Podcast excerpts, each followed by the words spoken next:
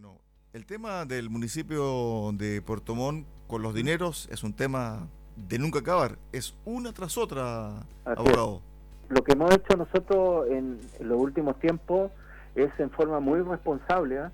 acompañar muchos fundamentos jurídicos para tratar de eh, tratar de de alguna u otra forma enseñarle a la gente respecto a la grave crisis que nosotros consideramos que la municipalidad de Puerto Montt está eh, está llevando a cabo está manejándose dentro de una crisis, eso es lo que estamos diciendo, y una y otra vez hemos concurrido a tribunales, y lo puedes revisar en todo el historial de la prensa, las veces que hemos estado denunciando faltas de protocolo, persecución a funcionarios, y, la última la última presentación que hicimos respecto de este informe de Contraloría, que la verdad es que he visto que ha tenido un revuelo que, eh, te voy a ser súper honesto, pensamos que no lo iba a tener. Como hemos hecho tantas denuncias, y no hemos tenido la cobertura que se ha logrado, pensamos que esto iba a ser lo mismo, pero estoy muy contento por ese lado porque la gente ha podido conocer una realidad que nos pega bastante duro, que es que efectivamente hay un municipio que está muy mal administrado y que los municipios de una vez por todas van a tener que tener una modificación porque eh, tú estarás de acuerdo conmigo, no puede ser casualidad la cantidad de municipios cuestionados en Chile, ¿ah? con alcaldes acusados, formalizados, otros con condena, otros destituidos, y con desfalcos de carácter millonario. Oscar, a ver, se dice que el alcalde junto con otros funcionarios, siete, tienen que devolver 680 millones de pesos ligados a la polémica obra de la pileta de aguas danzantes y cuyos pagos no fueron autorizados por la inspección técnica de obras.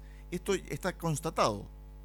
A ver, lo que lo que es que esto hay que explicárselo muy bien a la gente y lo que hemos tratado de hacer es hacer mucha educación cívica en cuanto a esto. Mira, es así. A grosso modo es como tú lo estás planteando. Lo que hizo la Contraloría General de la República, Región de los Lagos, fue emitir un informe. ¿Ok?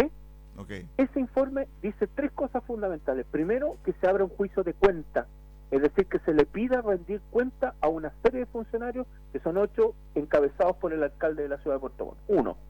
Dos, que encontró graves anomalías tanto en la construcción como en la entrega como en la supervisión a la obra pileta ornamental de la ciudad de Puerto Montt. Y tercero, que en base a los dos puntos anteriores, que se tanto se produzca la restitución y se produzcan sanciones. Por lo tanto, en, en derecho administrativo, lo más grave que puede haber es un juicio de rendición de cuentas, ¿ok? Ok. Entonces, este informe lo que está diciendo es que una pileta se encargó su construcción para eso se evaluó un proyecto y ese proyecto tenía que pasar por una fiscalización, que no lo hizo el Departamento de Obra, lo hizo una comisión especial creada por el municipio, que no se fiscalizó, es más, el informe dice que incluso no sabemos la calidad de los materiales. A pesar de todo eso, sin que se haya dado el visto bueno, sin que se haya revisado la obra si cumplía o no los estándares técnicos, el, el, el municipio de Puerto Montt decidió pagar, ¿ok? Y pagó dos facturas, una ascendiente a más de 50 millones de pesos y otra ascendiente a 550 millones de pesos, lo cual a juicio de la Contraloría y a juicio personal es absolutamente grave porque se salta todos los protocolos de pago y porque no solamente por los montos, sino que estamos hablando de platas públicas puestas en espacios públicos sin haber recibido ningún tipo de fiscalización. En el fondo, pagamos trabajo que no nos consta si quedó bien hecho, no nos costan los materiales, pero así y todo los pagamos igual. Entonces, eso es bastante grave y por eso la Contraloría habla de omisiones graves, que es como cataloga por lo menos a la gestión de Gerboy Paredes, como una omisión absolutamente grave a su obligación de fiscalizar las obras y de pagarlas, porque tú comprenderás que si tú haces, por ejemplo, una obra esto en derecho eh, podría llegar a ser no buen ejemplo, pero es una forma de gratificarlo a la gente. Tú no puedes pagar una obra que no te consta que se haya terminado, o sea, nos pasa a diario a todos. O sea, si tú haces un trabajo en tu casa, no lo vas a pagar si no sabes si el trabajo quedó bien hecho o, los, o se hizo según los estándares que tú solicitaste. Bueno, aquí se pagó, se, se, no solamente se pagó, como dijo el alcalde en su última declaración, se inauguró sin saber siquiera si cumplía los estándares mínimos. Que se haya vandalizado después es un tema totalmente contrario y que yo no, la verdad, creo que hay una confusión importante por parte de la administración al justificar esta omisión. Oscar, ¿qué pasa con el Ministerio Público? Porque estaba una arista, desde el punto de vista Mm. judicial, que se estaba indagando este hecho. Se cerró, ¿cierto?, esta investigación por no contar con antecedentes suficientes. Bueno, ahora está este informe de Contraloría que me imagino va a permitir que la Fiscalía reabra esta investigación. A ver, lo que hizo la, Fiscalía frente a un hecho que ellos consideraron que no constituía delito, por eso se, cerró esa causa, porque consideraron que los antecedentes que existían no eran constitutivos de delito, por eso se cerró. Ahora, ¿por qué cambia el escenario? Cambia el escenario porque ahora es un órgano completamente independiente que es quien está encargado de velar por las inversiones públicas, que es la Contraloría General de la República, emite este informe. Este informe, como es una rendición de cuentas, lo que nosotros hemos hecho es darlo a la luz pública. O sea, nosotros lo que hicimos fue personalmente tomar el informe y mostrárselo a la gente. ¿Por qué? Porque este informe es de abril. Entonces, en abril, lo que estamos conversando, el municipio debería haber contestado el traslado. Es decir, el municipio debió haber contestado lo que la lo que la Contraloría lo está acusando. Eso, el trámite no se ha hecho. ¿Qué decimos nosotros? Que si es efectivo lo que la Contraloría está diciendo, que a todas luces aparece efectivo, porque no hay ningún acta que eh, justifique pagar dineros sin haber sido recepcionado. Es decir, no hay ningún acta que diga que efectivamente se fiscalizaron esta obra. Ninguna, no existe. Por lo tanto, el acto de omisión estaría. Si es así, corresponde, por tanto, que se interpreten las querellas o que se interpongan las querellas que sean necesarias. Porque podríamos estar incluso, estoy solamente poniendo como ejemplo, eh, en, ju- en- en frente a delitos de apropiación indebida, frente a otros delitos de estafa, podríamos estar frente a varios delitos, ¿cierto? Y en base a eso cambia la perspectiva porque el Ministerio Público va a estar obligado a investigar algo que a toda luz aparecería como delito. Oscar, ¿qué pasa cuando, por ejemplo, se va al Ministerio Público, se presenta esta querella, se abre nuevamente el proceso indagatorio, se va a una formalización y estoy pensando en el caso del DAEM. ¿Por qué? Porque Contraloría le entregó un plazo perentorio al municipio para que devuelva, creo que son como 3 mil millones de pesos aproximadamente, en 30 días. Entonces, cuando hay una situación de este tipo en, en el DAEM, cuando se habla de estos 680 millones de pesos que tiene que devolver, hay una especie, no sé cómo se llama en el aspecto jurídico, pero hay una especie de forma de operar constante. Es decir, esta persona realmente no sabe administrar porque tiene problemas con el DAEM, tiene problemas con agua danzante, tiene otros problemas también relacionados con la administración de recursos finalmente, Oscar.